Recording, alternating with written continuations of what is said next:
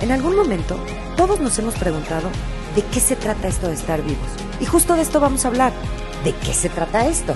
Esto de estar aquí y encontrarle el sentido. Y también el sentido a lo inesperado. Siempre queremos entender como si entendiendo controláramos la incertidumbre. Buscaremos encontrar que valga la pena estar aquí. ¿Le entras? Hoy, bienvenidos a ¿De qué se trata esto? Vamos a tocar un tema. ¡Wow! Que duele. Exacto. Se llama el dolor de la separación. Y todo esto que tiene que ver con la pareja, con el relacionarnos con alguien, con la necesidad de conexión. Sí, después del episodio del duelo, que por cierto estuvo muy bueno, tuvimos varias preguntas de que, qué pasa no en el duelo de una muerte, sino en el duelo de una relación importante, en la separación, en el divorcio, en perder al novio, la novia. A la amiga, al También a las amigas. A, la amistad, a las amistades, sí. Eso está cañón también. Como el cierre rotundo de una relación. A ver, vamos a empezar. O sea, terminar una historia duele. Pero estamos también viendo que eh, mm, estas nuevas generaciones, no, a lo mejor nosotros no tanto, ni siquiera están teniendo claro cómo conectar. Y nosotros como seres humanos necesitamos esa conexión, ¿no? Sí, digamos que están conectando, pero de otra manera, como que se están saliendo de lo que venía sucediendo antes, que era como el caminito súper marcado de eh, los hombres pretendían a las mujeres, luego se hacían novios, después comprometidos, daban el anillo de compromiso, luego se casaban y por el fin de los días. es, es, eso era como lo de esperar, lo conveniente. Y ahorita las generaciones lo están haciendo diferente. Ahora, cuando se trata de la separación, viene sucediendo la separación o el divorcio. Ya tenemos varios años con que el divorcio está muy, mil más normalizado. No, y, se está dando de una manera cada vez más frecuente, ¿no? Sí. O sea, ¿qué, qué está pasando? Porque ahorita noviazgos de mucho tiempo, relaciones de años de matrimonio. O sea, ¿qué pasa? Ya no estamos aguantando, estamos menos tolerantes. ¿Qué, ¿Qué, pasa? Yo creo que se derrumbaron muchos de los paradigmas que sostenían al amor romántico. Pero es bonito, ¿no? bonito, pero eh, hay, un, hay un sacrificio muy importante vivir en esos paradigmas. Porque, por ejemplo, todos pretenden que sus parejas les van a ser fieles. ¿Y cuántas personas eh, realmente son fieles? O sea, es como una ilusión, pero no es una... Eh, si está sustentada tu confianza en una persona porque se supone que te va a ser fiel y luego resulta que no te es fiel o tú no le eres fiel, se rompe como donde estaba sostenida la relación, que es en el amor romántico digamos que ya no se está sosteniendo, lo que no se está sosteniendo es el amor romántico, que era como un resistol para mantener a las parejas en unión. Y la verdad es que el matrimonio es un convenio que sí le ayudó al desarrollo de lo productivo, o sea, como al, a la era industrial. Del desarrollo, como que el desarrollo era lo importante, o sea, el valor colectivo era el desarrollo y el matrimonio apoyó a eso. Pero no necesariamente la fidelidad es lo que está causando tantos divorcios. No, no es la fidelidad. Lo pongo como ejemplo porque es la fidelidad la que hace en muchísimos casos que se rompan los acuerdos. Okay. Porque hay un acuerdo de fidelidad. También hay un acuerdo tácito o no tácito de que el hombre sostiene a la mujer. Sí, pero en todo esto que estamos viviendo hoy en día, que la mujer está trabajando, independizándose, eh, queriendo eh, las mismas condiciones, ya ahorita hay todo un relajo, porque ni, la, ni, ni, sabemos bien el hombre y la mujer dónde estamos parados en, en esta situación, ¿no? Ya no embona no embona. Digamos que no es que antes estuviéramos bien y ahora estamos mal, más bien antes estábamos como en automático, fluyendo y llevando, dejándonos llevar por una como unos acuerdos en la historia en donde los, de los hombres espera esto y de las mujeres espera esto otro, que no le estaba funcionando ni a los hombres ni a las mujeres. Y hoy estamos en una crisis porque se está como repensando, a lo mejor no repensando como em, conscientemente todas las personas, pero todas las personas están como en lo individual eh, pasando esta crisis que no es una crisis individual, es una crisis colectiva de los géneros, de lo que se espera del hombre, de lo que se espera de la mujer, de qué parte pone un hombre y qué parte pone una mujer. Ok. Y impensable en la generación de mi papá que los papás les cambiaran los pañales a los bebés. No, y hoy es como lo súper esperado de los nuevos papás digo, ayer estuve en un hospital y estaban dos chavos felices de la vida anunciándome, anunciándose en la recepción. Somos los papás de la bebé que van a ser.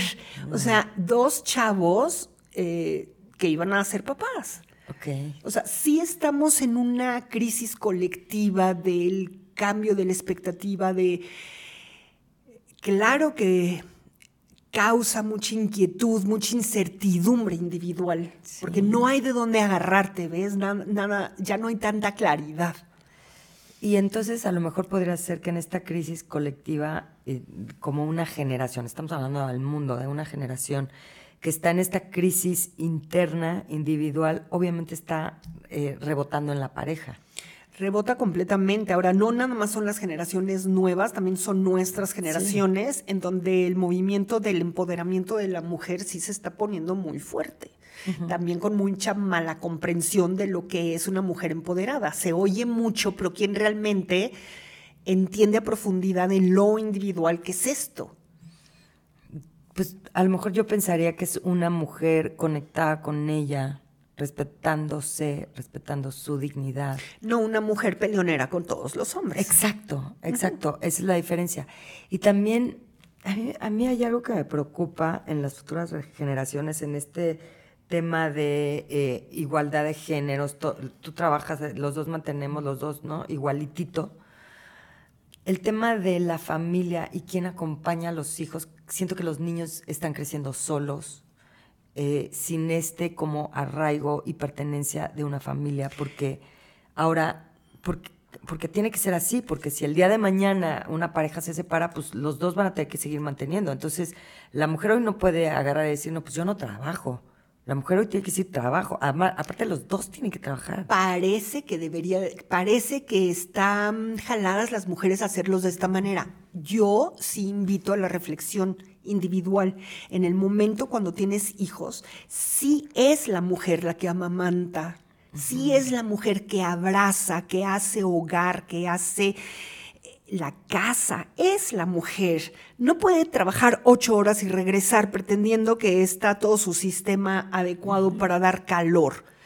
Es de la mujer aunque parezca de viejita, no es de viejita, es del principio femenino. Exacto. Y ahora, ¿qué le toca al hombre? Al hombre, por supuesto que le toca sostener esas, es, ese sostenimiento que está haciendo la mamá con los hijos, lo sostiene el papá. Es como si la imagen fuera el papá sostiene a la mamá para que la mamá pueda sostener a los hijos.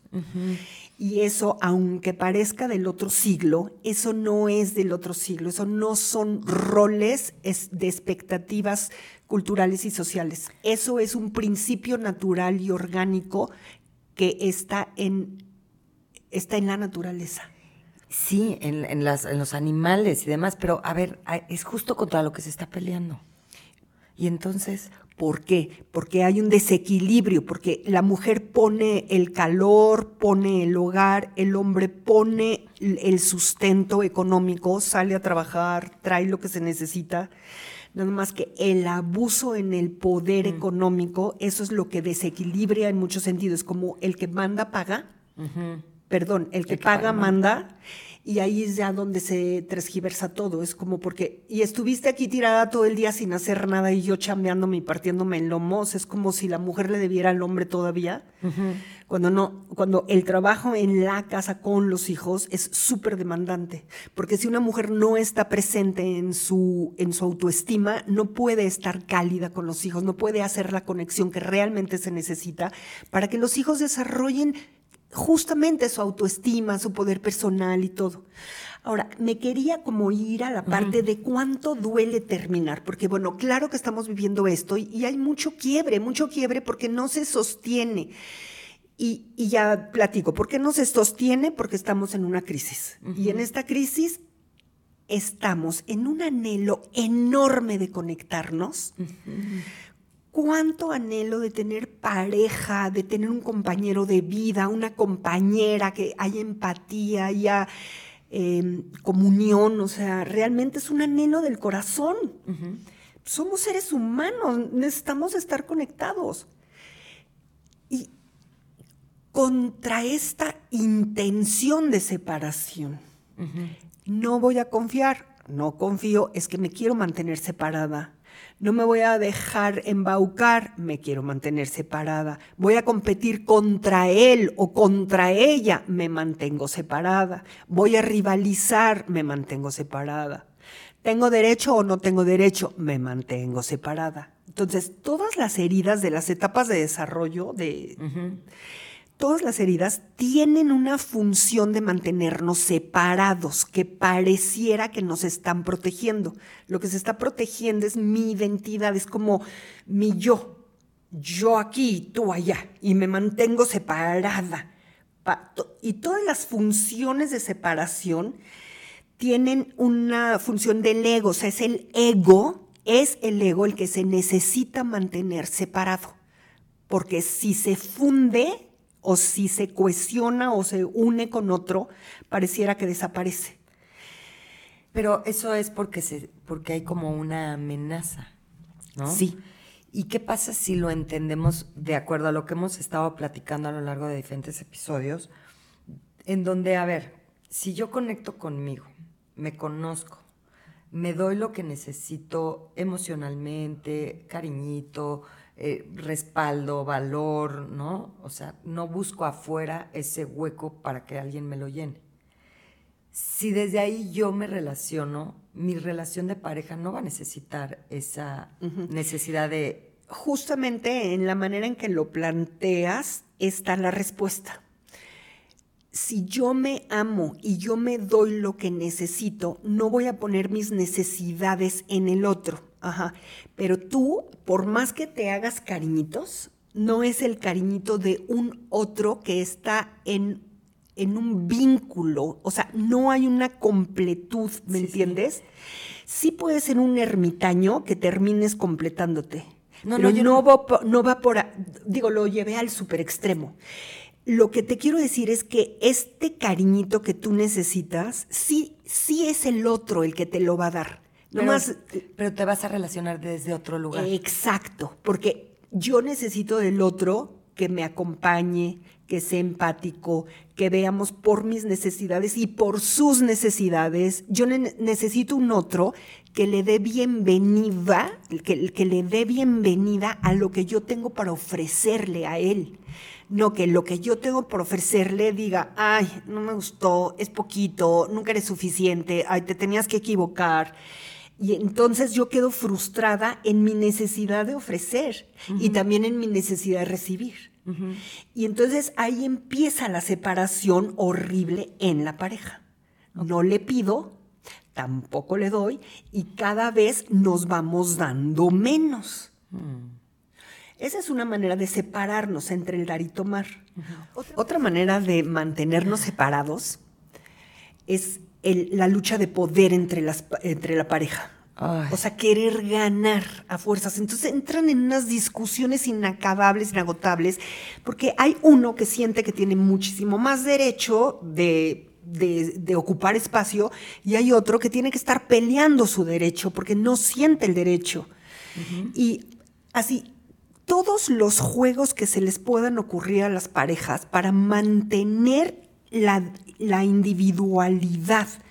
No invadas mi espacio, te estoy pidiendo tiempo, no me escuchas. Todas esas cosas en las que entra la pareja son, eh, y son artimañas para mantenernos separados, porque el ego en sí se quiere mantener separado. Es muy amenazante el, la unión para el ego, porque es como si desapareciera. Y entonces, ¿cómo, cómo ¿Cómo podría funcionar para que no lleguemos a estos dolores tan feos en una relación donde nada más te vas separando y separando y separando. Más que de funcionar, yo diría que nos ayuda de entender como nuestra evolución de la conciencia para poder estar en pareja, para poder evolucionar en pareja. Mm. Las dos partes tienen sus heridas. Las dos partes cojean de ciertos asuntos. Uno cojea de exceso de poder, otra cojea de falta de poder y se complementan. Pero así se como, como se complementan para el otro me va a dar lo que a mí me falta, yo le voy a dar lo que a él le falta, ahí está el riesgo. Mm. Porque en un inicio parece que todo va a estar bien lindo y toda la felicidad que me faltaba me la va a dar él y yo lo voy a hacer feliz a él y si me empeño lo voy a verdaderamente hacer feliz. Pasa el año y medio de enamoramiento donde estamos bien confundidos con los ojos cerrados, nada más viendo lo luminoso que es el otro y todo lo que va a aportar a mi vida, se acaba esa ilusión y viene la verdad. Y en la verdad nos encontramos que, no, que, que hay, un, hay un jaloneo para mantenernos separados, porque el ego individual se quiere mantener separado. El que se quiere sentir poderoso, se quiere sentir poderoso. La que siente que no puede con nada, va a seguir siendo la sensación de no puede con nada. Y ahí se hacen los juegos. Estos juegos que al principio parecen inofensivos, terminan siendo lo que termina con la pareja. Y entonces entramos al dolor de la separación. En sí, es una, el, el dolor que realmente duele no es perder al otro, es perder la ilusión de haber encontrado lo que te iba a completar. Lo que te digo es que el otro te puede completar un 20%, el otro 80% no le corresponde, no es del otro, no es tarea del otro hacerte feliz.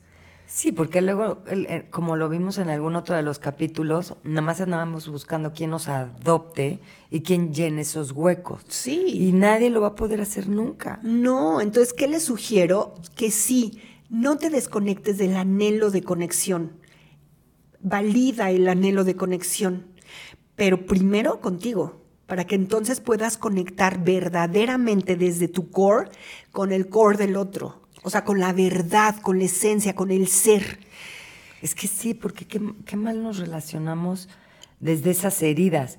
Pero ahora, bueno, vas a decir que había demasiado sacrificio. Estoy pensando en mis papás, por ejemplo, que yo hoy los veo después de cincuenta y tantos años de casados, que pasaban por cosas rudas, difíciles, ¿no? O sea, en donde probablemente mi mamá se dio mucho más en la relación que mi papá, lo que sea. Pero al final, en el tiempo, creo que fueron menos los años de... O sea, fue todo el principio de la ilusión de, y en esta etapa de su vida que están juntos, acompañándose uno con el otro, dices, es que yo no sé si eso las siguientes generaciones lo vamos a tener, porque ya no estamos dispuestos. Sí, pero te preguntaría, ¿qué soltó tu papá? ¿Qué tuvo que soltar tu papá o tu mamá para poderse reacomodar en esta última etapa? Ah. Porque si alguien de los dos no hubiera soltado algo, mm, y por lo general es en relación al poder. Pues sí, en ese, en ese caso. Uno de los dos ya no puede tanto. Exacto. Ajá. Sí, el que estaba todopoderoso dejó de estar. Exacto. Y la empática sigue empática. Y entonces ahí es donde se reconecta. Exacto. Entonces, tendríamos en estas eventuales crisis de pareja donde ya estamos jaloneándonos desde el ego, poder encontrar, a ver quién se, cómo nos bajamos del ring cómo nos bajamos del ring, porque en realidad si, si no trabajamos en nosotros, no hay modo, porque seguimos manteniendo nuestra postura, manteniendo nuestro poder, manteniendo nuestros, nuestra narrativa de quién soy yo.